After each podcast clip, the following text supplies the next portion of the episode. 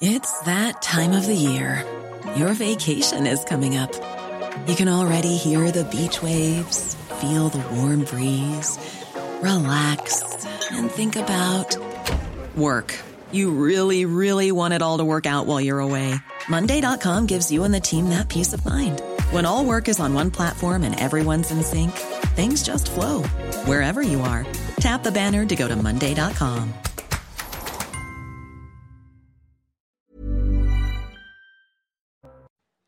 14h sur CNews. Bonjour à tous et je suis ravie de vous retrouver. On est ensemble jusqu'à 15h30, une heure et demie de débat et d'infos avec pour commenter l'actualité Yvan Rioufol, bonjour. Bonjour Clélie. Et Jean-Claude Dacier, bonjour. Soyez le bienvenu, toujours en train de lire Merci. le journal. Bonjour, bah, j'essaie de m'informer au maximum. Avant de débattre, c'est mieux. Largement possible. Allez, on commence par euh, l'info avec à la une aujourd'hui. Les enfants et les malades seulement. Le nouveau gouvernement d'extrême droite italien a autorisé hier le débarquement des mineurs et d'autres migrants souffrant de problèmes médicaux du navire Humanity One, mais a refusé de laisser débarquer 35 hommes adultes. C'est ce qu'a annoncé l'ONG SOS Humanity, une démarche désapprouvée par le pape. Les migrants doivent être accueillis, accompagnés, défendus et intégrés. Si vous ne remplissez pas ces quatre étapes, vous ne faites pas votre travail vis-à-vis des migrants. Tous les pays de l'Union européenne doivent se mettre d'accord sur le nombre de migrants qu'ils peuvent accueillir. Justice classée sans suite les affaires jugées trop anciennes ou pour lesquelles aucune enquête n'a été menée. C'est ce à quoi les magistrats sont incités si l'on en croit une dépêche interministérielle qui date de mai 2021. Les avocats s'en alarment. Vous entendrez l'ancien bâtonnier de Paris, Frédéric Sicard. Deux semaines après le passage de la tornade, une grande partie de la commune de Bioucourt dans le Pas-de-Calais est toujours à l'état de ruine. En seulement. Alors, on, voit ici des images de la COP21, le ton qui est donné à la COP21. Euh, L'humanité a un choix coopérer ou périr. Écoutez, Antonio Guterres. Les deux plus grandes économies, les États-Unis et la Chine, ont la responsabilité particulière de joindre leurs efforts pour faire de ce pacte une réalité. C'est notre seul espoir d'atteindre nos objectifs climatiques. L'humanité a le choix, coopérer ou périr. C'est soit un pacte de solidarité climatique, soit un pacte de suicide collectif. Voilà, la COP27 qui a commencé à Sharm el-Sheikh en Égypte aujourd'hui. Je vous le disais donc euh, en France, dans le Pas-de-Calais, deux semaines après le passage de la tornade, une grande partie des communes euh, souffrent toujours et souvent, sont souvent à l'état de ruine. Je vous rappelle qu'en seulement quelques minutes, des toitures de dizaines de maisons avaient été arrachées. Le ministre de l'Intérieur se rend sur place cet après-midi avec la ferme intention de faire avancer les dossiers. Je réunirai cet après-midi les assureurs pour que chacune euh, des personnes qui a été touchée euh, puisse être couverte par son assurance. Et aux États-Unis, on est à J-1 des midterms, les élections de mi-mandat. Joe Biden et Donald Trump s'affrontent aujourd'hui par meetings interposés pour le sprint final de la campagne. Ils mettent tout leur poids dans la balance avant un scrutin qui posera les fondations de la présidentielle de 2024. Les midterms sont en effet l'occasion pour les électeurs américains de donner leur, avis donc sur le gouvernement en exercice aussi. Je vous rappelle que Joe Biden et Barack Obama exhortent à défendre la démocratie. Donald Trump, lui, veut sauver le rêve américain. C'est un vrai débat qu'on aura donc dans cette émission. On va commencer par ce premier sujet qui touche à, l'immigration. Je vous le, je vous le disais, les craintes de l'association SOS Humanity sont euh, confirmées, c'est-à-dire que seuls les mineurs et seuls les migrants qui sont atteints de maladies ont pu débarquer. On va faire le point avant euh, d'en parler et d'en débattre avec Maëva Lamy. Des scènes de liesse lorsque le Géo Barents entre dans le port de Catane. À son bord, 572 migrants. Parmi eux, seuls les mineurs, les familles et les personnes ayant des problèmes médicaux sont autorisés à débarquer. Tout le monde est très content car maintenant on est dans le port et on attend. Je suis tellement heureux. Merci aux Italiens, merci à l'Europe, merci à tous ceux qui étaient dans ce bateau, à l'équipe, cette belle équipe. Ils ont pris soin de nous. Même décision pour un autre navire, le Humanity One. Les personnes vulnérables se trouvant à bord ont également été autorisées à débarquer. Deux autres bateaux transportant des migrants sont en revanche toujours en mer. L'allemand Reiseboff qui transporte 93 personnes et l'Ocean Viking avec 234 migrants à bord. Nous n'abandonnerons pas tant qu'il y aura à bord des personnes ayant droit à la protection internationale. Dans les bateaux, les migrants vivraient selon les associations dans des conditions très difficiles, dormant à même le sol ou sur les ponts. La nourriture et les fournitures médicales seraient également presque épuisées. Quand vous avez vu ce qui se passait avec euh, ces bateaux et ce que vient de nous raconter Maëva Lamy, et puis la décision euh, de la Mélanie, comme on dit en Italie, justement de dire bon, on va arrêter là. Elle l'avait promis, hein, on va arrêter là, on va prendre juste les enfants et les malades, les restes, les autres, euh, interdiction de, de débarquer. Quelle a été votre réaction?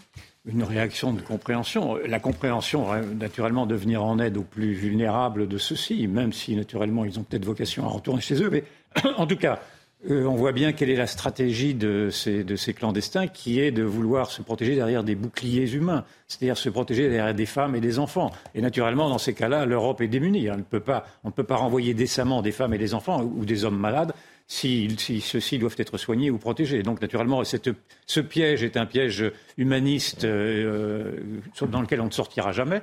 Donc, il va falloir à un moment donné que, les gouvernements se décident à, refaire, faire revenir directement et de force les navires eux-mêmes euh, du point d'où ils sont partis, c'est-à-dire sans, sans, précaution, effectivement, sans trop de précaution sur les passagers, hormis naturellement les cas les plus graves. Mais naturellement, ce, cas-là est le cas, c'est le, talon d'Achille de, l'Europe. Euh, ah bon, on va y venir. Vous élargissez déjà le débat, mais euh, juste vous êtes en train de les accuser de, vouloir piéger, d'être finalement cyniques dans leur démarche, si je vous ai bien, suivi, c'est bien ça, d'accord.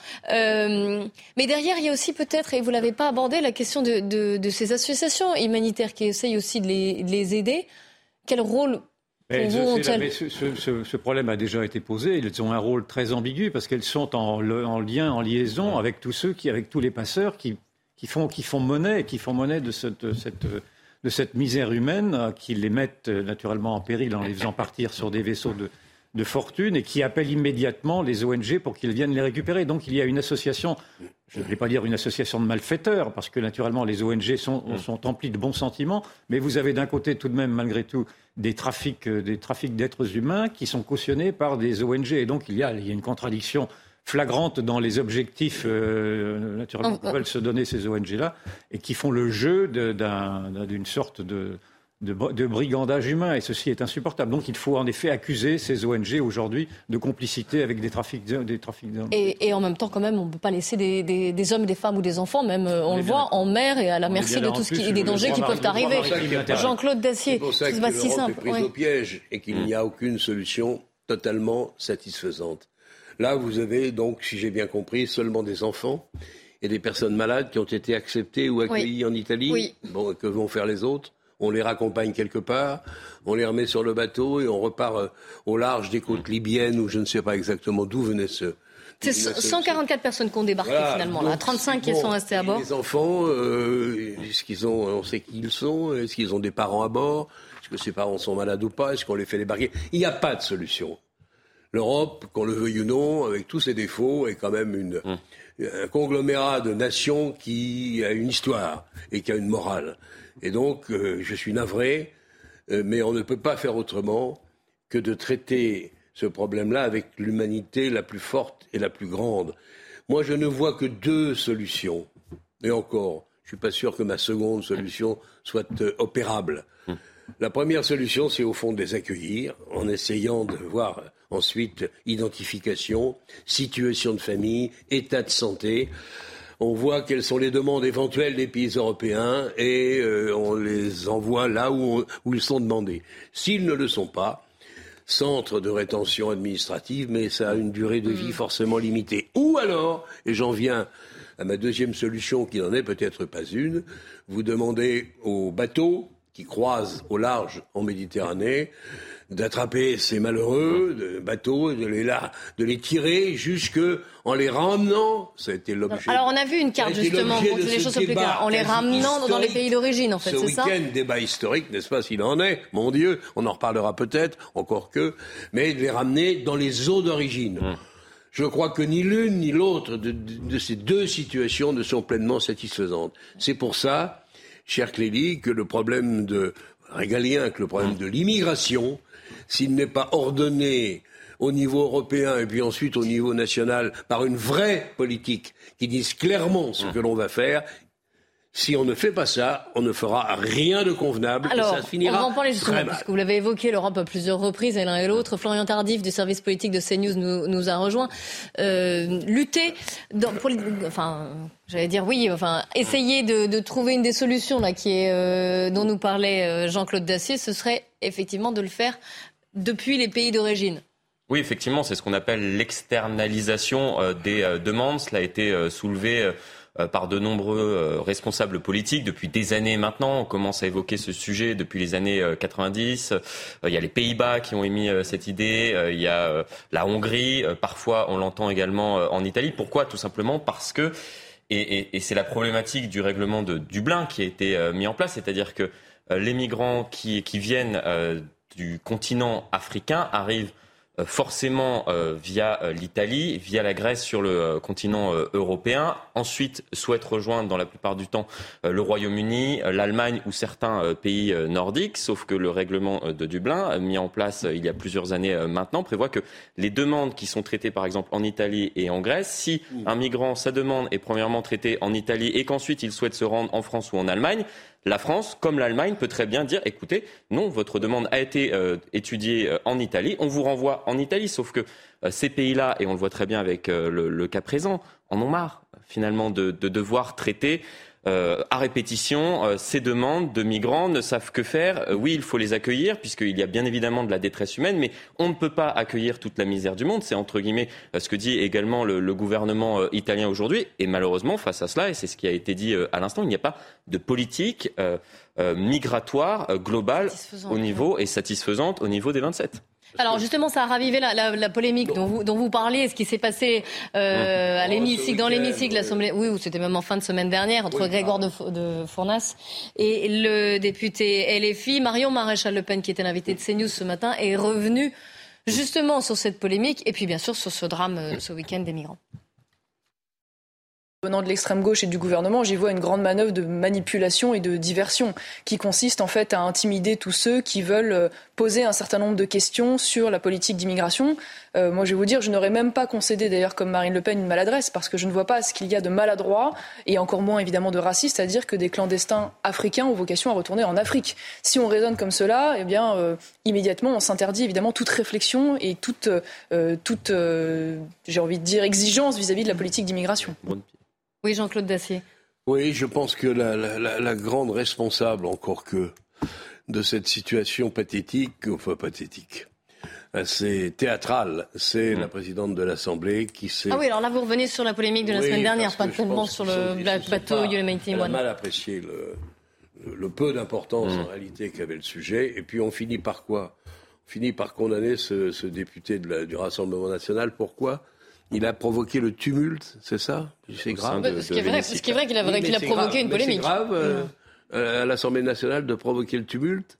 Si à chaque fois qu'il y a un tumulte, on expédie euh, ad patresse ou pendant 15 jours le responsable, je ne sais où, ça n'aura pas de sens. Donc tout ça est du théâtre. Malencontreux. Elle a insisté sur des propos qui, selon elle, n'avaient pas leur place dans Comme on n'a pas été capable de démontrer que c'était du racisme, si ça avait été du racisme, il n'y aurait pas de débat, on n'en parlerait plus. Mais on n'a même pas été capable de le prouver parce qu'on pouvait toujours dire que c'est le bateau que ce député euh, visait. Et on en revient à notre, notre première partie de débat. Il a prouvé malgré tout en, faisant quand même procès de racisme à ce député, même si l'accusation n'a pas pu être formalisée parce qu'il n'avait pas été, n'avait pas tenu ces propos-là. On a bien laissé, on a bien fait comprendre que le propos haineux, qui est donc celui qui vaut maintenant toutes les censures acceptables, est celui de vouloir euh, freiner une immigration illégale. Donc on a au cœur même de l'Assemblée nationale le député qui ose dire que l'immigration illégale doit rentrer chez elle, ce qu'a dit en fait ce député-là, est immédiatement cloué, euh, cloué au pilori et il est accusé d'avoir tenu un propos raciste. Donc il y a maintenant une corrélation entre la critique de l'immigration et le racisme. C'est-à-dire qu'on n'en sort pas. C'est une interdiction de penser le réel. Et encore une fois, les gens c'est la euh, faute de la présidence. Les, passeurs nous regardent, naturellement. C'est-à-dire, les passeurs regardent nos faiblesses successives. Cette faiblesse, naturellement, au cœur du Parlement, qui n'arrive pas à exprimer une, une solidité politique, alors que le gouvernement lui-même dit qu'il faut euh, accélérer les OQTS et, donc et s'en prive en même temps puisqu'il tombe dans ce travers.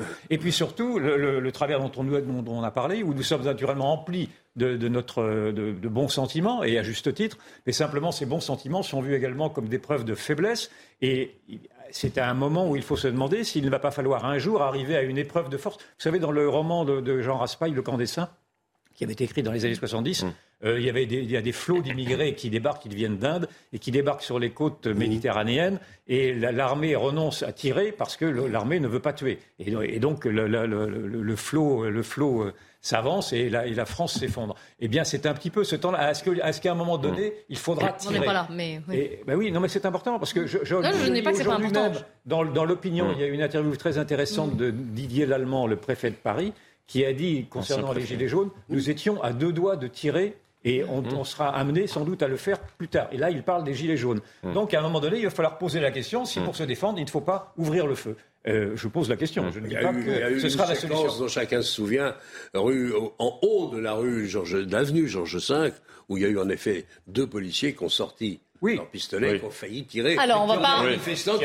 Alors, attendez, vous reprenez un autre, un autre débat. On va rester sur le nôtre avant de passer à un autre sujet d'actualité. Un mot peut-être, Florian non, mais cela illustre le fait que oui, nous sommes en train de, faillir euh, sur euh, cet objectif euh, migratoire. Il y, a, trois réponses en réalité à cette, à cette question. Premièrement, la première réponse, c'est d'éviter qu'ils partent, c'est-à-dire de lutter contre les réseaux de passeurs et de cibler notre aide au développement dans, les pays africains. C'est vrai qu'on en parle assez peu finalement. Premièrement, effectivement, il faut améliorer l'accueil vis-à-vis des personnes qui ont sont légitimes pour, pour demander des, des demandes d'asile euh, en, en, Europe. Et troisièmement, il faut durcir euh, les sanctions euh, concernant les, les, clandestins qui sont sur le sol européen. Et cela commence à être, à être fait tout simplement parce que la question a été régulièrement soulevée à l'Assemblée nationale. Et il y aura un débat la semaine du, du 5 décembre à ce sujet. On verra si effectivement on améliore le nombre de, de centres de rétention administrative, etc. etc. il y a peut-être une chance de, de sinon de s'en sortir, du moins d'avoir une position claire hmm. vis-à-vis de ce phénomène, c'est d'avoir une vraie politique de, migrants, mais de choisis. C'est-à-dire tant hmm. Par euh, saison ou tant sur les trois saisons qui viennent. Là, vous pouvez être justifié à dire, voilà, on a dit qu'on en prenait 655. On y viendra. On arrive 2300. vous y viendrez, mais il y aura toujours les clandestins par ailleurs. Il y aura les clandestins, mais je pense que légalement et juridiquement, tu peux être, et l'opinion peut te suivre, considérer qu'il est normal de les reconduire là d'où ils viennent. Mais déjà, à présent, et affiché. Mais déjà à présent, l'opinion vous suit quand vous dites que ces gens-là doivent retourner en Afrique pour reprendre l'expression. Allez, on va changer de, de, sujet parce que le temps file. Et Camoré, beaucoup du service euh, police-justice de CNews nous a rejoint. On va parler, c'est lié euh, au sujet de l'immigration puisqu'on parle d'un mineur isolé en situation irrégulière qui euh, a commis plusieurs méfaits, cambriolages. Je vous laisse nous raconter cette histoire. Oui, Kelly, alors ça s'est passé dans la nuit du 26 octobre dernier. Euh, c'est un jeune homme effectivement euh, mineur qui, est âgé de, 15 ans et qui, dans la seule nuit, donc du 26 octobre, entre 1h du matin et 7h du matin, a réalisé une série de cambriolages. Alors, il a commencé par une pharmacie, il a brisé la vitrine. Il est rentré, il a pris le fond de la caisse, une centaine d'euros euh, seulement. Ensuite, il a continué, il a, brisé pareil, il a caillassé une première maison. Alors, il a été chassé par l'habitant de la maison. Et puis, il a fait ça pareil avec une seconde maison, pareil en essayant de casser la fenêtre et chasser à nouveau euh, par le propriétaire des lieux. Et puis, euh, le dernier fait, euh, dans cette même nuit-là, bah, il a dégradé un camping-car, a priori, effectivement, de la même manière pour rentrer dedans. Et donc, ce garçon, il a été condamné à six mois de prison ferme. Il a été donc interpellé, déféré. Et il s'agit donc d'un mineur isolé de 15 ans qui est originaire du Maroc, donc un, comment dire, un mineur isolé. Et puis, bah, d'un point de vue administratif, forcément, il n'est pas expulsable avant sa majorité, c'est-à-dire avant trois ans de France. Alors, on a interviewé euh, Georges Fenech qui nous a expliqué comment ça se passait en général, la justice pour les mineurs isolés. Écoutez-le. la question des mineurs non accompagnés en France est un, est un, véritable sujet difficile. On peut dire un fléau. Hein. Il y a environ à peu près 40 000 mineurs non accompagnés en France qui relèvent de l'aide sociale à l'enfance. Donc, ils ne sont pas expulsables, donc ils relèvent de l'assistance aux mineurs. Mais il y a aussi une partie d'entre eux, peut-être environ 10% d'après les chiffres, qui commettent des infractions et qui doivent être donc jugés par euh, les tribunaux pour enfants. Et lorsqu'il y a euh, des infractions répétées, euh, des infractions graves, eh bien le parquet des mineurs peut déférer, c'est-à-dire une comparution rapide, une audience à juge unique, comme pour les majeurs finalement, et le mineur a été condamné à une peine de six mois ferme qu'il va exécuter dans un établissement pour mineurs. Jean-Claude Dacier.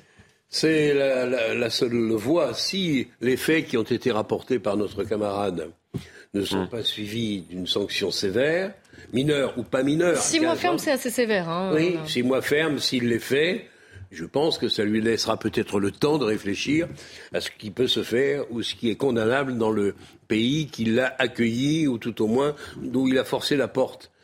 Mais euh, on, on voit bien qu'on est dans une situation. Attendre qu'il ait 18 ans avant de pouvoir l'expulser, le rendre au Maroc, je ne sais pas s'il a été clairement identifié je ne sais pas si on a son. son, on, est certain de son âge. comment il s'appelle, on est certain de son âge. Alors s'il a 15 ans, a priori, souvent, les, quand vous faites des tests mmh. pour évaluer l'âge de quelqu'un, vous avez un écart, en 3 ans. S'il a 15 ans, bon, a priori, il est quand même mineur, et vous en avez une bonne partie qui sont effectivement mineurs. Enfin, je veux dire, Bien sûr. Euh, voilà, lui, lui, ça avait assez 15 ans, je pense qu'il est effectivement mineur. En tout cas, avec ce qu'il a fait, la sanction est indispensable, utile, et j'espère exemplaire. Six mois ferme, qu'il l'efface, vraiment. Hum. Et puis ensuite, on discutera et on verra à la sortie dans quel état d'esprit il est. On ne peut pas continuer euh, ce flou euh, où les mineurs, on ne sait pas trop quoi en faire, ils font n'importe quoi, et parfois beaucoup d'actes répréhensibles, et on ne sait pas où les mettre ni quoi en faire. Il faut en cesser, c'est ce que les Français souhaitent. Il faudrait que le gouvernement se décide à écouter ce que les Français disent et prendre un certain nombre de décisions. Si le gouvernement a écouté ce Je rêve peut-être un peu. Oui, je pense que vous rêvez un peu, parce que les Français euh, disent assez fort et assez haut ce qu'ils pensent, en tout cas, de, cette, de ce laxisme-là. S'il y a à faire quelque chose face aux mineurs isolés, qui sont quand même à la source d'une grande partie des violences, en, singulièrement à Paris. Hein. C'est la, majorité des, délits, non peut-être pas des crimes, mais en tout cas des délits sont commis par ces mineurs isolés qui sont protégés. Et donc peut-être faudrait-il revoir leur protection juridique. Je, je, il est, il est ils sont protégés comme en titre de, leur excuse de minorité. Par, excuse de minorité, mais précisément, est-ce que Et il y a aussi des majeurs qui se disent mineurs. ah oui, ça c'est différent. Quand vous avez des mineurs isolés qui ont 23 ans ou, un peu plus, cela commence à, se voir. Et donc il faudrait peut-être arrêter. Là, c'est pas forcément le cas pour cette situation, cette affaire précise. On voit bien qu'il y a une filière d'immigration au prétexte d'être mineurs isolés. Et peut-être faudrait-il tout simplement casser ce, ce, régime spécial qui permet aux mineurs, isolés, en effet, de se prévaloir de, de leur minorité, mm. sachant, euh, je ne parle pas de tous les mineurs isolés naturellement, mais à partir du moment où vous êtes mineur isolé, c'est-à-dire que vous n'avez plus de parents, vous n'avez pas de, vous n'avez pas de boulot, vous n'avez pas de logement, vous n'avez rien pour subvenir, comment voulez-vous subvenir autrement mm. qu'en volant et autrement mm. qu'en briolant A priori, euh, il faudrait être un saint pour, pour, pour, pouvoir subsister. sur le problème des moyens. beaucoup. non, mais j'allais dire d'autant que lui, son à son âge, il devrait plutôt être à l'école, en, tout cas dans le de France, devrait que même euh, subvenir à ses besoins, effectivement. Et alors là, la question qui se pose, c'est que dans six mois, donc six mois de prison ferme, dans six mois, il va ressortir. Disons qu'il aura 15 ans euh, et demi ou 16 ans. Il va être a priori pris en charge. Mais ce garçon qui est rentré de manière illégale après ses 13 ans, donc il sera en principe expulsable à ses 18 ans. Quel avenir il peut avoir en France euh, dans les prochaines années, dans les trois prochaines années, une fois qu'il sera libéré? Est-ce que vraiment il va essayer d'aller dans le droit chemin alors qu'il sait que dans tous les cas, en principe, sa place n'est pas en France, mais au Maroc, son pays d'origine? Merci beaucoup, Amaury, d'être venu. Euh, on se quitte juste quelques instants. On revient après euh, quelques minutes de pub. On parlera de la COP27. Vous avez entendu le secrétaire général de l'ONU, Antonio Guterres, qui a dit voilà, c'est soit on se met d'accord, soit c'est un suicide collectif. Alors on en débattra. Il est 14h30 sur CNews. Avant de reprendre notre débat, un point sur l'actualité. Michael Dorian. Vladimir Poutine est-il coupable d'ingérence dans les élections américaines de mi-mandat? C'est ce qu'admet un homme d'affaires proche du Kremlin. Nous nous sommes ingérés, nous le faisons et nous allons continuer de le faire, a-t-il déclaré. Surnommé le cuisinier de Poutine, cet homme a déjà fait l'objet de sanctions américaines pour son rôle présumé dans des ingérences lors de l'élection présidentielle en 2016.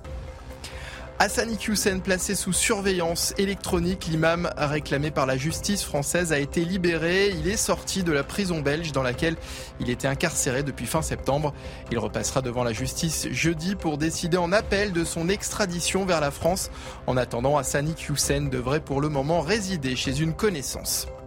Et puis du football avec le tirage au sort de la Ligue des Champions aujourd'hui. Il n'a pas été favorable pour les Parisiens.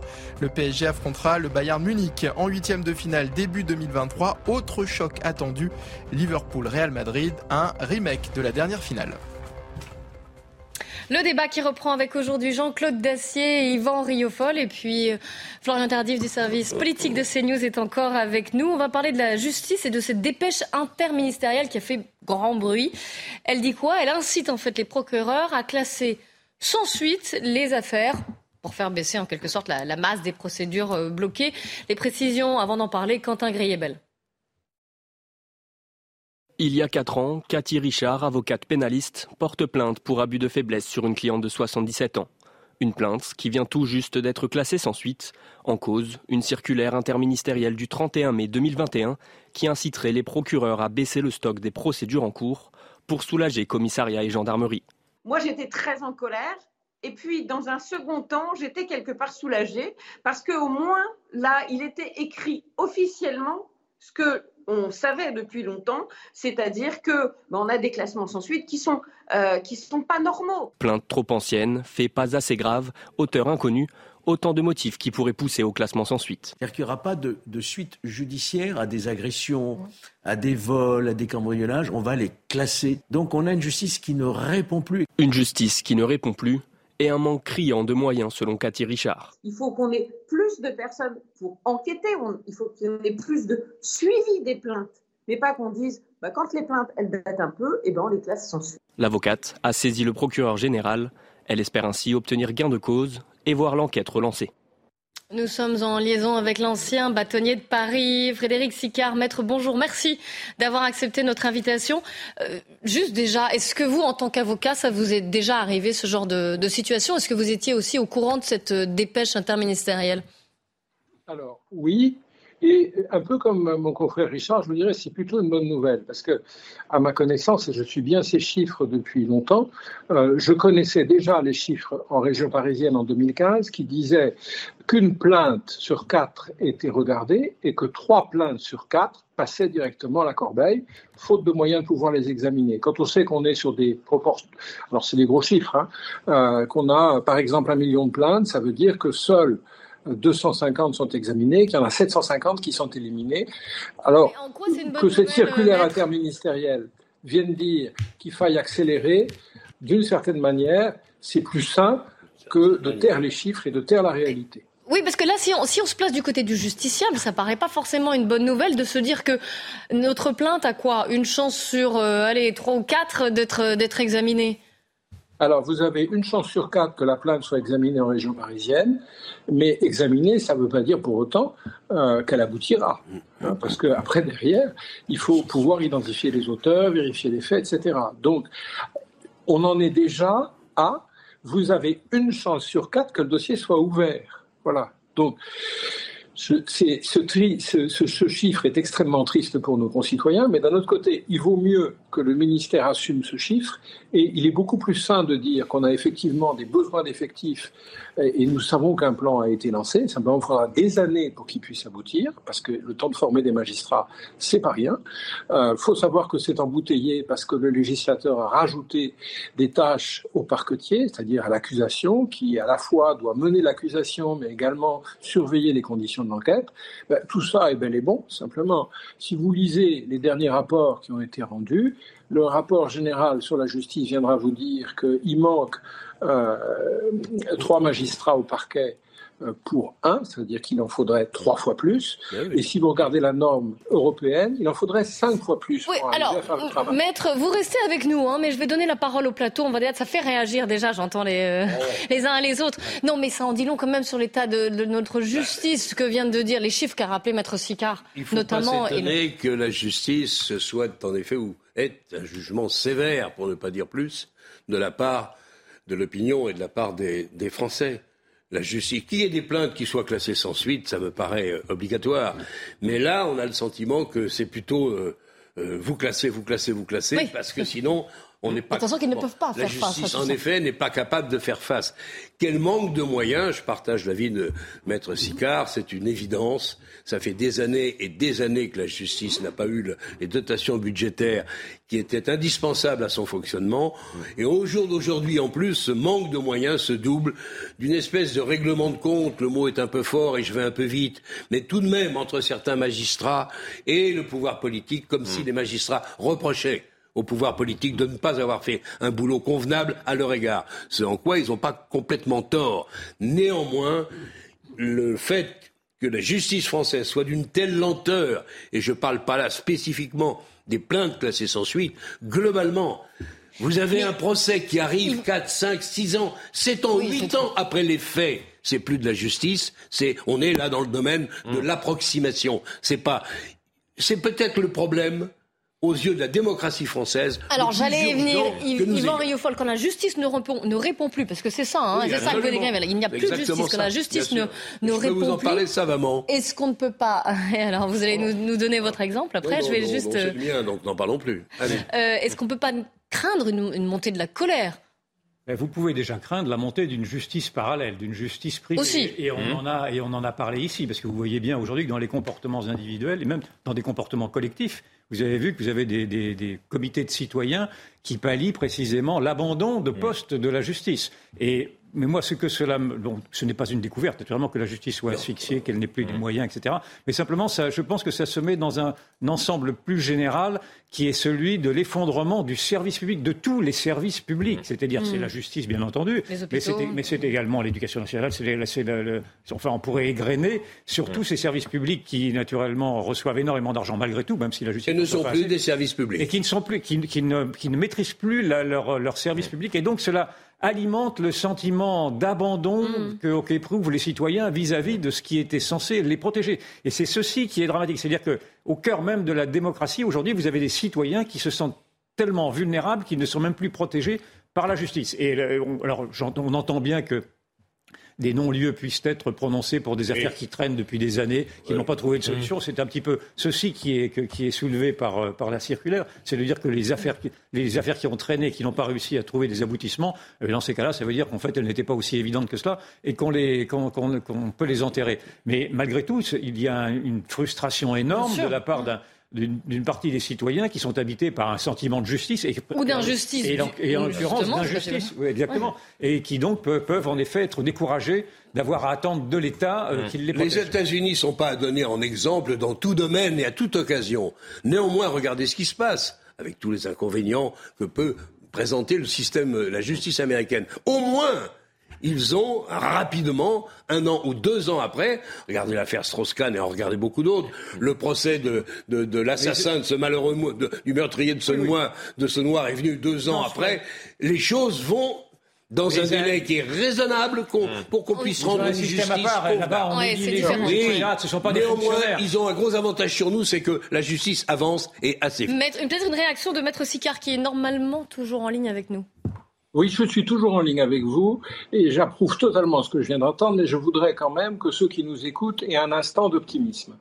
Pourquoi? Parce que, euh, alors, par contrainte ou par volonté, ça j'en sais rien, ça dépend un peu du positionnement politique qu'on a, mais un mouvement de recrutement a été lancé. Euh, c'est un peu comme chez les médecins, on a enfin réalisé qu'il fallait recruter. Euh, simplement, il faudra quelques années avant que les magistrats soient là pour pouvoir répondre, parce qu'il faut le temps de les former. Donc, le, ça va se régler. Le ministre a pu annoncer des recrutements et il faut l'en féliciter. Euh, Il faut compléter d'ici les années qui viennent pour trouver une solution. Une des pistes, c'est de mettre des stagiaires en plus.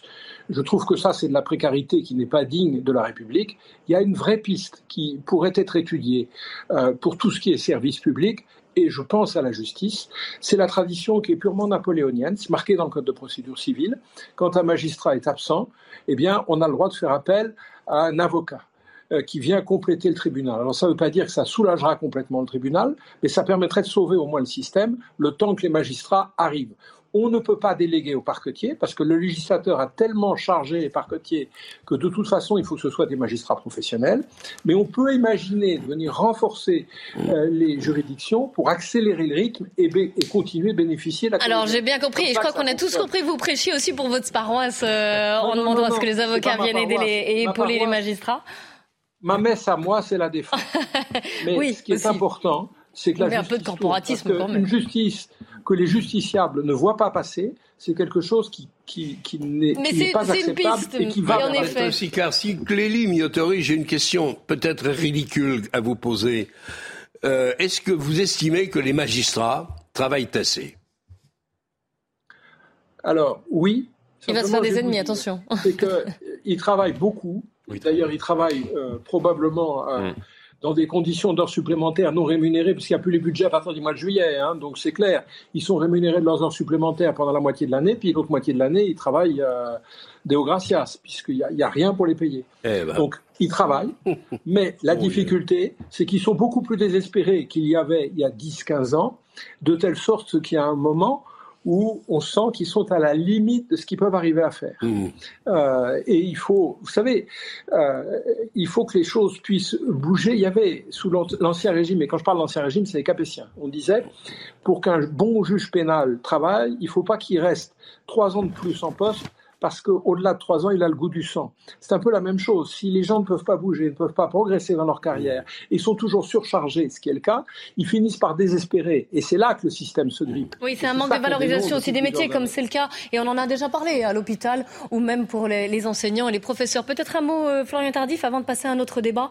Oui, tout à fait. Je rejoins ce qui vient d'être dit sur euh, la charge de travail importante des, des magistrats. Et en fait, euh, toute, euh, toute cette affaire euh, ne fait qu'illustrer euh, la détérioration progressive de, de, de notre justice et, et le fait que les citoyens dans notre pays ne croient plus en la justice, Mm. tout simplement parce qu'elle est lente et qu'elle n'arrive même plus à, à, à traiter l'ensemble des, des, des affaires qu'elle qu'elle devrait traiter normalement. On, on va revenir sur un sondage qui a été fait euh, cet été. 70% quand même de, de la population des Français ne croient plus, un peu plus de même 70% ne croient plus en, en la justice. Et d'où ces affaires qu'on traite maintenant euh, régulièrement dans, dans l'actualité où certaines personnes préfèrent se faire justice euh, Oui, elles-mêmes dans, notre pays, malheureusement. Remarquez, parfois, la justice sait aller rapidement. Je ne citerai personne, mais il y a eu des exemples récents. Ah là, vous D'un voulez la seul politique coup, aussi. On s'aperçoit que la justice est capable d'aller vite. Y- Yvan, avant qu'on passe à un autre sujet, Euh, non, j'ai rien de plus à rajouter, sinon que effectivement cet abandon de mission est Mmh. très symptomatique dans le fond d'un abandon plus général. Mais j'ai déjà développé cette idée, mais je crois que c'est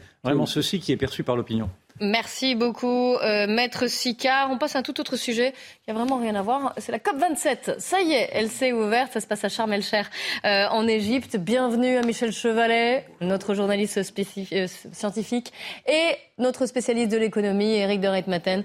Vous allez nous éclairer sur ce débat aussi. Avant d'en parler, on a Bon, allez, on vous a posé la question. Est-ce que vous, vous faites, vous avez l'impression de faire quelque chose, en tout cas, pour le climat, pour l'environnement? Écoutez vos réponses.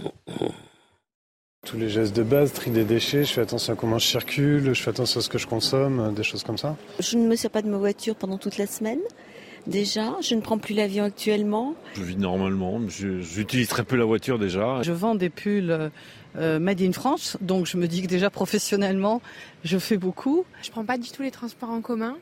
Je sais que c'est pas top, mais euh, je vais au travail à pied, donc je pense que ça c'est plutôt pas mal. J'essaye d'utiliser le moins, euh, mon scooter possible, voilà. Vous avez entendu Antonio Guterres, le secrétaire général de l'ONU, qui, euh, devant les chefs d'État et de gouvernement qui étaient réunis devant lui, a dit bah voilà, le, le choix, il est simple. C'est soit on se, soit on coopère, un pacte de solidarité climatique, soit c'est un pacte de suicide collectif. Alors il a choisi ses mots, il les a pesés. Oui, je vous vois réagir. un peu Jean-Claude excessif, non En Un tout cas, il a donné le ton. Hein, C'est euh, excessif. euh, Yvan aussi, Yvan Riofol, j'imagine Non, je, pour je vous. suis d'accord. Non, là-dessus. Ouais, il, ce est sujet-là, toujours je- très- je- il dramatise toujours les situations, notre ami Guterres. Oui, de parler de suicide collectif, C'est pas ça- sérieux. ça- on a plutôt envie de se détourner de. Ça de fait peur à ou tout le monde, c'est ridicule. Donc c'est contre-productif pour C'est des vous. c'est des propos c'est- de, Je sais même pas de quoi il parle, C'est des propos de secte Ah quand même. apocalyptique. Non, mais les sectes apocalyptiques nous annoncent la fin du monde pour 2051. Oui. Bon, je peux vous assurer qu'on n'en est pas là, il n'y aura pas la fin Ils du monde. ont déjà fait le coup en si vous 60, craignez. hein, c'était déjà Et donc, la même il, est inutile de faire peur, mais en revanche, il faut naturellement Oui. s'at- il faut s'attarder, bien sûr, Bien à sûr. faire des, des- des- des économies en tout, et singulièrement dans les, sur l'énergie. Mais il n'y a pas une urgence telle, une urgence climatique telle que tout débat serait clos et qu'il faudrait maintenant avancer au pas de charge et au pas de Vous loi. savez même combien il y a de climatologues sur la planète? 70 000. Euh. Ça laisse de la place pour dégager les experts qui vous arrangent. Donc, Michel Chevalet, no- juste. Il est dur, hein, il est Il est, voilà, je, je vous ai vu réagir. C'est faux ce que j'ai dit Tout, ou pas tout n'est pas faux. Non, mais qu'est-ce qui est faux alors Non, non, c'est trop facile, si tu veux, parce qu'il y a, il y a 70 000 euh, experts, de, de les opposer les uns aux autres. Mais je les Faut être oppose pas, dit Voilà. simplement que Voilà. la réalité Et est on sait que la complexe. science euh, aime le débat. La réalité est complexe. Quand Yvan dit euh, on a le temps, il y a- tout de même, ça avait dit Chirac, il y a tout de même le feu à la maison. hein, euh, la température ne cesse d'augmenter. C'est- bien. Comme toujours, oui, ça, a Ah oui. toujours, ça s'est toujours produit dans le passé. hein. Euh, non, ah on a eu des glaciations avant. Et puis après, on a eu des périodes de réchauffement. On est dans, on est dans une période interglaciaire. Absolument. Coup de peau, ce qui a permis l'évolution de la civilisation industrielle. Parce que si on était dans des grottes, comme à Lascaux, on n'aurait pas eu. Bah oui, oui, oui. c'est important, hein, le, le géoclimat. Voilà.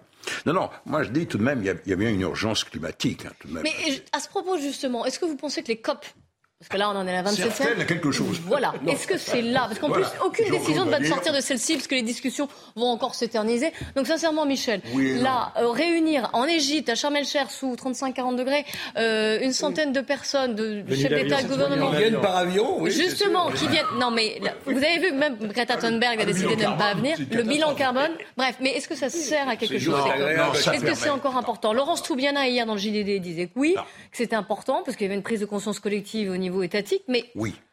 Et ça permet euh, aux gens de se rencontrer, non pas en commission, mais dans les couloirs, et de discuter entre eux pour faire avancer, comme dirait Coluche, le, le. Je crois que c'est tout de même nécessaire. Vous ne pouvez pas faire ça par Internet, pardon. Vous ne pouvez pas ça faire plus, ça par plus Internet. écolo et Ça serait que plus encore. économique. Mais bon. Ça serait Euh, plus économique. Oui, mais en même temps, la Chine qui, est pollu- qui pollue à plus de tiers de, de- des émissions de gaz pas à là. effet de serre n'est pas là. Donc, euh, à quoi sert ce grand cirque? Moi, je ne suis pas d'accord avec vous. Moi, je conteste qu'il y ait plus. une urgence. Enfin, je ne suis pas scientifique, mais je conteste qu'il y ait une urgence à ce point. Et je conteste en effet l'efficacité de ces grands, des- de ces grands sommets qui sont du, du théâtre, qui sont faits pour les Ah, il y a télévisions. un côté théâtral, évidemment. Résultat de la Eh, d'ailleurs, COP21 je- à Paris. Emmanuel Macron. Emmanuel Macron, s'il sont vous pas plaît. Messieurs, Emmanuel. Macron qui a, déjà- qui a mis la pression, lui, justement, Très bien. sur, parce que vous en parlez de la Chine, sur les gros pollueurs. Chine, États-Unis, écoutez-le. Derrière, il faut qu'on ait des États-Unis et la Chine qui soient vraiment au rendez-vous. Et, et si je devais simplifier les choses sur les émissions, notre bataille, c'est que les plus riches soient là, qui payent leur juste part. Et là-dessus, soyons aussi clairs, j'ai besoin qu'on se dise des choses. Les Européens payent, on est, mais simplement le problème, c'est qu'on est les seuls à payer. Et donc là, il faut être aussi mettre la pression sur euh, les pays riches non européens, Japon, pour leur, leur dire vous devez payer votre part. En pays riche ou pays développé, après. Alors, ça, ça veut dire quoi? Ça veut, Entre autres, ça veut dire quoi? Cette COP 27, il y a deux, deux buts. Le premier, c'est de dire il faut que l'on fasse quelque chose. Mais ça, on sait ce qu'il faut faire. C'est- on a compris ce qu'il fallait faire. Réduire, etc., décarboner, etc. Oui, mais c'est vrai que s'il n'y a Et que le l'Europe deuxième, qui, c'est qui euh, va agit. payer la bon. note Et surtout, le problème, c'est que 10% des pays qui polluent, hein, c'est seulement 10% des, des pays qui, qui polluent, et, et qui représentent 40% des émissions. Et donc les pays en voie de développement, qui eux subissent plus que les autres les effets, disons, du réchauffement, disons, moi je dirais du changement climatique, disent, eh ben attendez, nous on n'y est pour rien, et, on- on- on- et c'est nous qui en subissons les, con- les- les conséquences. Donc vous qui polluez, eh ben, il faut que vous mettiez du pognon dans, dans- dans- dans la caisse. C'est-à-dire, on vous demande, vous vous souvenez des accords Mais de Paris, il, il 100 réclame un, mécanisme de financement spécifique. Il va en être question dans cette COP. euh, Éric de Ritmaten. Moi, ce qui m'intéressait, c'était de voir vraiment qui pollue euh, sur la planète. Parce qu'on parle toujours de la Chine, on parle Ah ben, on en parle, hein. Ça tombe parle bien, de l'Inde. Vous allez voir, il y a un tableau qui, qui est parlant. C'est le nombre de, de- de tonnes de CO2, de, de milliards même de tonnes, parce qu'on parle en milliards. Regardez, ça c'est raconté. Donc la Chine. La Chine, 10 milliards. Bon, parce, pourquoi? Parce que c'est un grand pays.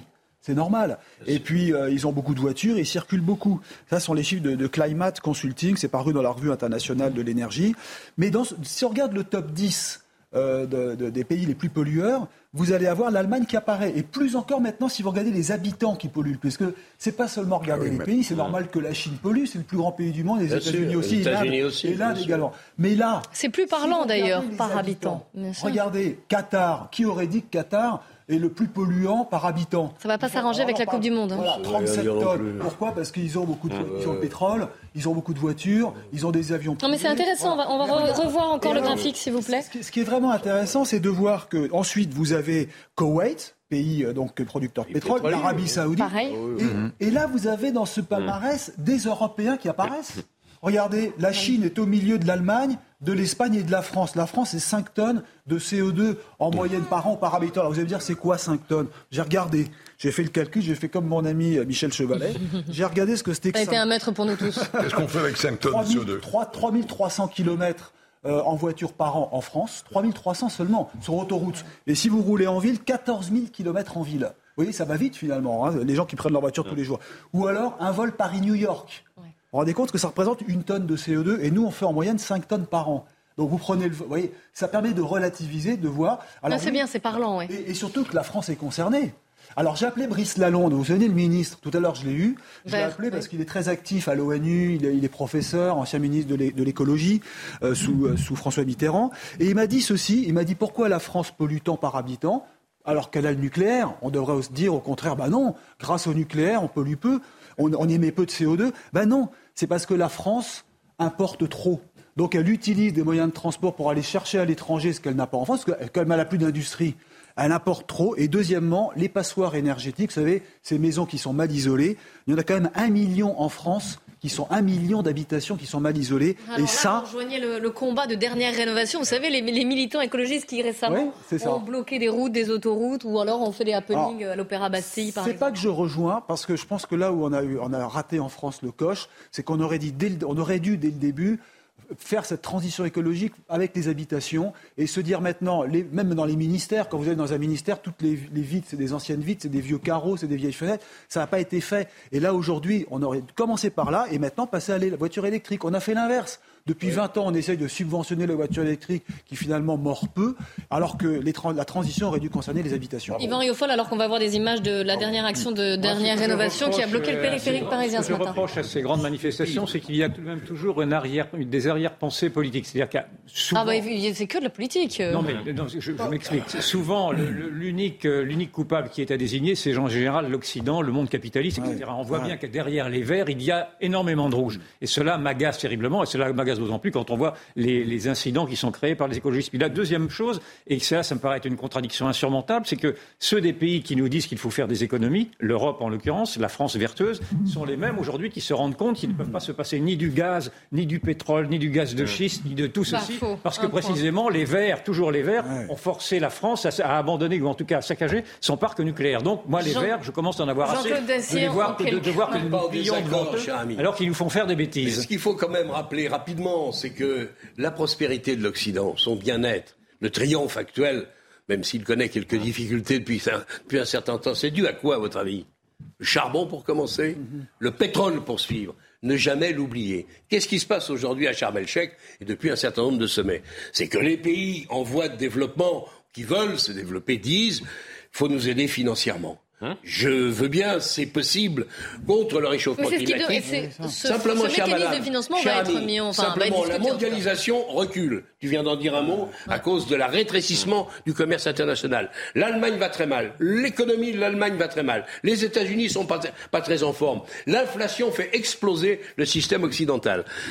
Je suis pas sûr que ce sommet de Sharm el-Sheikh ne soit pas pour conclure celui des promesses Michel- non tenues. Michel, une rapide conclusion, quelques Non, mais secondes. je voudrais faire très attention à toutes ces avalanches de chiffres. Il a, euh, Mon copain a très bien fait son boulot. Ben, J'ai l'impression qu'il a noyé les gens. Je vais simplement dire, qu'est-ce qui compte? C'est pas ce que l'on produit par habitant.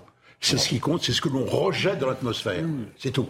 Les rejets de CO2. Merci beaucoup. On se retrouve après 15h. On en parlera des États-Unis, des fameuses midterms. C'est ce que la démocratie est en DG, comme le disent certains.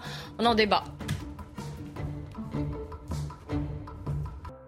Il est 15h. Bonjour à tous et bienvenue sur CNews. Dans un instant, on va reprendre notre débat. Avant cela, on fait un point sur l'actualité. Et à la une aujourd'hui, la sortie de prison de d'Hassani Hussein en Belgique.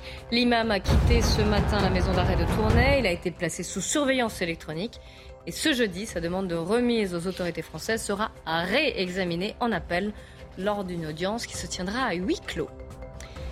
Mettre la pression sur les pays riches non européens. Ces mots d'Emmanuel Macron qui, lors d'une rencontre avec des jeunes en marge de la COP27 qui a démarré aujourd'hui, a critiqué l'inaction des États-Unis et de la Chine face au changement climatique. Le chef de l'État leur a demandé de réduire leurs émissions de gaz à effet de serre et d'aider également financièrement les pays pauvres. Des aides également pour l'Ukraine. Kiev a reçu aujourd'hui de nouveaux systèmes occidentaux de défense antiaérienne fournis par les États-Unis, la Norvège et l'Espagne. L'objectif, c'est de contrer les tirs de missiles et les drones russes qui sont à l'origine de la destruction de nombreuses infrastructures énergétiques sur place en Ukraine. Et puis nous sommes à 24 heures des élections de mi-mandat aux États-Unis. Joe Biden et Donald Trump lancent leur dernière force dans la bataille. Si vous allez tous voter, la démocratie est sauvée, a lancé le président démocrate, tandis que Donald Trump a assuré vouloir, je cite, mettre fin à la destruction du pays. Les républicains partent favoris et nous allons en débattre avec Yvan Rioufol et Jean-Claude Dacier, justement. Alors, la question que je vous oppose et qui visiblement se joue en ce moment aux États-Unis, c'est une élection qui est très importante, hein, ce qui a lieu demain, parce que non seulement c'est ce qu'on appelle les midterms, c'est toujours un, un enjeu spécifique aux États-Unis, et surtout ce profil dans deux ans, la présidentielle, elle commence à se jouer dès maintenant, parce que si les républicains, les républicains gagnent, certains comme Donald Trump, y voient un tremplin. Je schématise, mais c'est en gros ça qui se joue, et la preuve avec Donald Trump et son meeting de Floride.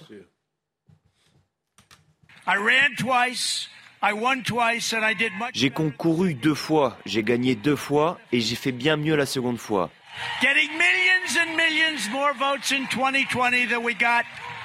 J'ai obtenu des millions de voix supplémentaires, plus que n'importe quel président en exercice dans l'histoire de notre pays.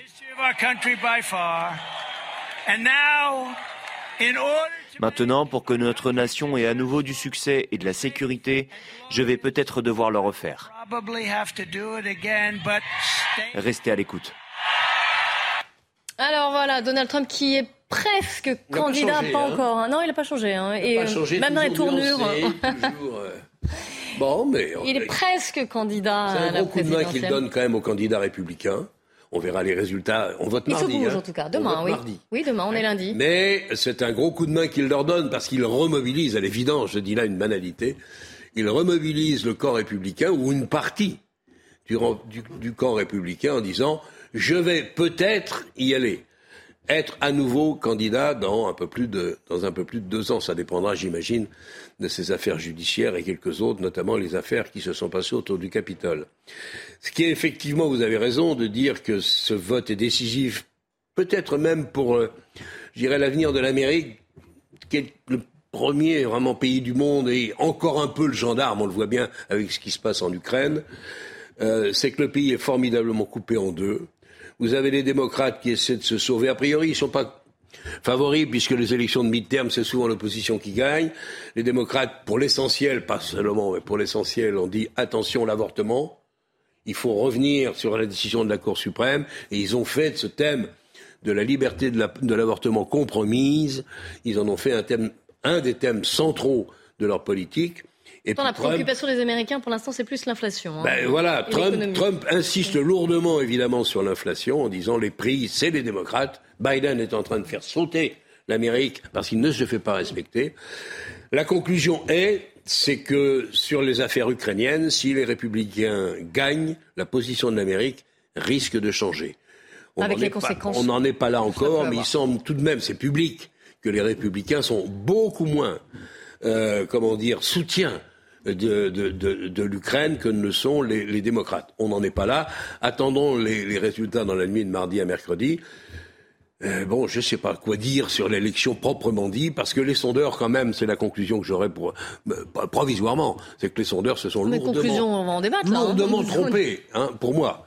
Se sont lourdement trompés euh, lors de l'élection de Biden et avant. Donc, euh, ils ont, j'imagine, depuis progressé, mais quand même, soyons prudents avant de faire confiance absolument aux sondages. La question que je posais et que je, je mets en évidence, puisque donc Joe Biden, euh, enfin Donald Trump lui veut sauver le rêve américain, euh, on retrouve ses slogans qu'il avait d'ailleurs pendant sa présidence. Mais de son côté, Joe Biden, épaulé par Barack Obama aussi, Oui, quand on oui, parle oui. d'anciens présidents qui reviennent dans la bataille, lui, ils veulent défendre la démocratie et ils mettent, ils agitent un chiffon rouge comme quoi Donald Trump sera un danger pour la démocratie.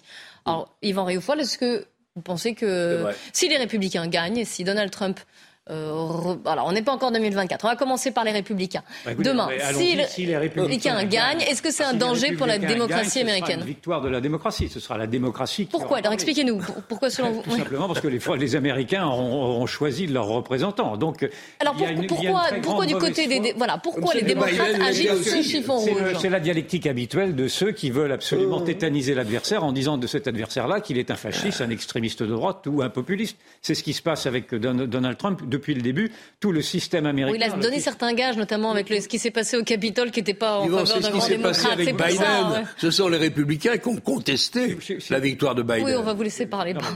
N'oubliez pas quand même. Je vous explique que cette, cette diabolisation extrême qui a été faite par toute une partie de la presse progressiste américaine, tout le parti des démocrates réunis, tout l'establishment pour essayer de briser les reins de Trump a échoué. Et a priori, si la démocratie gagne, ce sera une démocratie qui donnera peut-être la victoire aux républicains demain. Et si ce sont les républicains qui gagnent demain, c'est une, une, assurance pour Trump de se représenter dans deux ans. C'est ainsi qu'il l'a dit. Donc il y aura naturellement le retour de Trump et, et, ce sera de très mauvaise foi que de dire que Trump menacera la démocratie. Il sera le produit d'une véritable démocratie. Mais simplement cette démocratie-là, cette démocratie qui, qui, pue le peuple, si je puis dire, au, au, nez des démocrates qui, qui rappelez-vous, le, le, le, Donc les démocrates, c'est pas le peuple. Le mot un peu. Laisse-moi en parler. Rappelez-vous le mot. Les démocrates, c'est pas le peuple. Bon. Rappelez-vous le mot de Mme Clinton euh, disant du peuple qu'ils étaient des déplorables et que ce peuple-là peut C'est vrai, je suis d'accord. oui, mais les démocrates ont quand même été élus. C'est pas un point de vue, c'est pas un point de vue. Écoute, je ne t'interromps jamais. Je sais bien que ça, que ça t'ennuie. Pas du tout, mais je veux dire que je te dis simplement, le peuple, c'est pas uniquement les républicains. Je te dis parfait, je te dis simplement qu'il est parfaitement malhonnête de dire que la démocratie sera mise en péril si ce sont les républicains qui gagnent. Voilà, je pense que la démocratie, mais je ne dis pas ça de toi, mais c'est pas la peine d'interrompre dès que je dis quelque chose. Mon débat. Alors, on va écouter les Américains.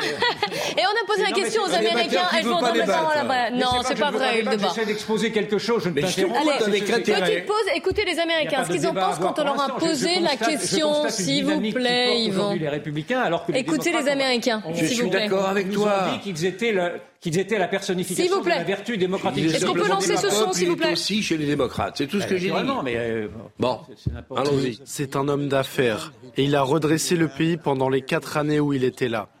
Les démocrates ont vraiment volé l'élection. Donald Trump, ce qu'il disait, il le pensait. Et parfois, c'était peut-être un peu audacieux. Mais ce qu'il disait était juste et honnête. Et c'est pourquoi je suis d'accord avec lui. Notre président actuel n'est pas honnête, non. Je veux que Trump reprenne ses fonctions. Je veux que Trump revienne au pouvoir. Je crois vraiment que lui et sa famille se soucient du pays et qu'ils font passer le peuple américain en premier. Voilà, certains Américains qui ne sont pas du tout inquiets pour la démocratie. C'est vrai que les midterms ne sont jamais favorables aux candidats sortants. Oui. Euh, de toute façon, quand il est républicain, souvent les, démocrates, et, inversement. Avec un handicap. Mais malgré tout, quand vous regardez le bilan de Joe Biden, ne serait-ce que son bilan personnel, parce que maintenant tous les observateurs s'accordent à reconnaître qu'il a quand même dans son comportement quelque chose qui ne fonctionne plus. D'ailleurs, vous voyez l'ombre de Obama maintenant presque systématiquement derrière lui. Donc on voit bien que Obama a repris les manettes. C'est un peu ce que disent certains observateurs, disant que Biden n'est plus qu'une marionnette, car il a, un problème cognitif pour être aimable. Et donc euh, il y a quand même ce problème sur la personnalisation du président de la République qui visiblement ne maîtrise plus ses propos ni même ses comportements. Et puis au-delà de ça, vous avez quand même si les, si les, élections le confirment, vous avez un effondrement de la gestion économique des États-Unis sous les démocrates. Vous avez une inflation galopante, vous avez le, prix de l'essence qui a été multiplié bah, par Pas forcément dû aux, démocrates, là, puisque les, causes sont, sont, aussi dues à la guerre en Ukraine, sont aussi dues à la, post-Covid. Oui, mais il y a des choses qui se sont passées avant pour les conséquences maintenant. Et c'est pareil d'ailleurs en Europe. Les Américains vont juger également sur, ce sur leur vie quotidienne. La vie quotidienne des Américains est devenue beaucoup plus difficile, si j'en crois les observateurs, à, cause de, à cause de cette inflation, à cause de cette immigration clandestine qui n'a plus été maîtrisée euh, au, Mexique notamment, etc. Donc vous avez toute une sorte d'élément. Et en plus, vous avez aussi une évolution de la gauche américaine qui, qui ne ressemble plus guère maintenant à celle de Bill Clinton, c'est-à-dire une gauche, démocrate qui était respectable et qui est de plus en plus perméable au mouvement wokiste, au mouvement des, minorités ethniques, au mouvement euh, presque de l'extrême gauche et qui devient de plus en plus radical et avec une, une dialectique que, que qui, qui, autorise maintenant à dénigrer les adversaires au prétexte que la gauche, cette gauche-là, serait le, parangon de la vertu et de la morale, ce qui n'est pas vrai. Et donc, euh, encore une fois, je pense qu'il y a une, une, exaspération de l'opinion vis-à-vis de ces prétentions qu'a eues la gauche euh, américaine à vouloir représenter euh, le, le, nec plus ultra de, de la morale américaine. vous avouerez que l'épisode du Capitole n'a pas aidé à, faire de Donald Trump un grand démocrate. On oublie ça, on oublie, n'est-ce pas? On, est, on est tout à fait d'accord. Ah bah oui, c'est légèrement ennuyeux quand même. Et que ça a des problèmes, des conséquences judiciaires aussi. Ça ne joue pas. Ça ne joue pas. Comme défenseur de la démocratie, reconnaissons tout de même que le rôle de Biden dans cette affaire du Capitole a été de, qualité moyenne de Trump. Oui, mais cela ne joue pas, cela n'a pas été, cela n'a pas été vu comme cela auprès de l'électeur. Sans bah doute. Bien sûr, on le verra. Ça, ça dépend des, des Mais c'est pour ça que moi. Et puis il y a des conséquences judiciaires à ces, à ces actes aussi, qui peuvent, entre... voilà, qui ah, peuvent, des conséquences qui peuvent entraver euh, la volonté de Donald Trump. Je ne suis pas un spécialiste des Amériques, de, de, la politique américaine, mais je crois qu'on ne saisit pas à travers le Capitole quelle est la, terribles fractures il y a des observateurs qui parlent de possible guerre civile entre ces deux camps-là. Bah, les États-Unis sont très fracturés. naturellement, était un acte navrant, on en est bien d'accord, je ne vais pas du tout défendre cela, mais cela, cela euh, donne une illustration également du fait aujourd'hui que ce sont ces deux camps-là euh, s'écartent de plus en plus, et ça pourrait penser un petit peu au phénomène que l'on retrouve ici même, d'ailleurs, avec, euh, avec cette gauche et cette droite qui, enfin, c'est ces progressistes et ces populistes, dans le fond, qui, qui, se font une guerre sourde également en France et en Europe. C'est préoccupant parce qu'en effet, euh, les, les, deux camps, je dirais pas qu'ils sont au bord de la guerre civile, mais néanmoins, on a écouté tout à l'heure les partisans et les supporters de Trump. Euh, le discours est caricatural, il est un peu rapide, il est souvent léger. Euh, L'Amérique, avec lui, redeviendra ce qu'elle a toujours été, très grande, etc. Euh, c'est une Amérique qui est en morceaux, qui ne sait plus très bien où elle est. Et vraiment, quand on voit les deux représentants qui sont en compétition, Trump, moi, me désespère souvent par un discours qui est totalement caricatural, mensonger, excessif et pas raisonnable. Et c'est vrai, reconnaissons-le, je suis d'accord avec, euh, avec Yvan. Quand on écoute et quand on voit se comporter Biden, on se dit quand même à 80 ans, L'autre n'est pas beaucoup plus jeune, hein, Trump. Mais enfin, c'est vrai qu'il se trompe parfois. De, de, de... Il, est, il, est, un peu inquiétant. Et c'est vrai, là où je rejoins euh, Yvan, c'est que si les républicains gagnent et gagnent nettement mardi, il est probable, plus que probable, que Trump sera de nouveau candidat. Sera-t-il élu? Je ne sais pas. Mais je ne suis pas trop sûr de qui, qui les démocrates réussiront à mettre en face. Mais vous avez une Amérique qui est quand même en morceaux, avec une classe politique qui est, bon, on va pas non plus en faire, enfin, c'est quand même une classe politique auquel, à laquelle on peut poser un certain nombre de questions et les réponses sont pas toujours très claires, face à une Chine qui, je l'espère, aura elle aussi quelques difficultés qu'on voit poindre ici ou là, mais pour l'instant, personne ne bouge une oreille. En Chine, il y a un patron et un seul qui vient d'être élu et réélu ad vitam aeternam. Et vous avez face à cette Amérique-là qui, qui s'interroge et qui ne sait pas très bien si elle doit être la grande Amérique, gendarme du monde, ou l'Amérique repliée, refluée sur elle-même en disant il n'y a que nous et les autres on s'en fout.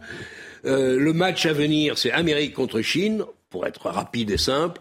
Euh, la donne n'est pas très rassurante. Mais je doute et l'apanage des démocraties, notamment des États-Unis, là par rapport à la Chine. Oui, vous disiez, oui, non, mais mon modèle n'est pas le modèle, chinois, mais il y a une force il y a une force impressionnante en Chine.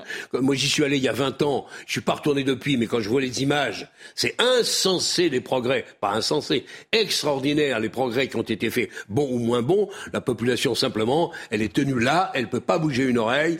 Et ça, ça me gêne un peu quand même. Moi, je n'ai pas le même mépris que Jean-Claude Dessier. Pas de mépris. Pour, Donald Trump. Bah si, tu n'as que du mépris pour Donald Trump. non, je me pose des questions. C'est une posture que, l'on trouve dans, dans tous les médias occidentaux. Moi, je trouve, j'entends bien que je ne ferai pas. C'est ton idole, c'est ton idole. Je ne ferai pas de Trump mon idole ni mon modèle. Je vois bien tous les défauts qu'on peut lui prêter. Je suis aussi. Euh, Alors on est d'accord. Non, on n'est pas d'accord parce que je trouve que Trump a, inventé, dans le fond, ce qu'il il l'avait d'ailleurs lui-même théorisé. Il a inventé la politique du 21e siècle, c'est-à-dire qu'il a, il a compris qu'elle était, qu'il a compris quel était l'aveuglement intellectuel de l'intelligentsia dite de gauche qui voulait qui méprisait à ce point le peuple que le peuple ne se reconnaît plus dans, dans les démocrates. Mais ça, ça c'est vrai aux États-Unis, mais c'est vrai également dans la gauche actuelle française. Il y a plus de gauche en contact avec le peuple et avec la nation. Et je pense que euh, Donald Trump, en dépit de ses défauts, je, te, que je, veux bien t'accorder volontiers, il y a une gauche. Et, et, pas le PS, mais, mais une NUPES. A réussi, a réussi à théoriser le, le rapprochement qu'a essayé de faire d'ailleurs Zemmour dans, dans, le fond un petit peu entre les prolétaires et les bourgeois, pour aller vite, si vous voulez. Sauf entre, que, Zemmour,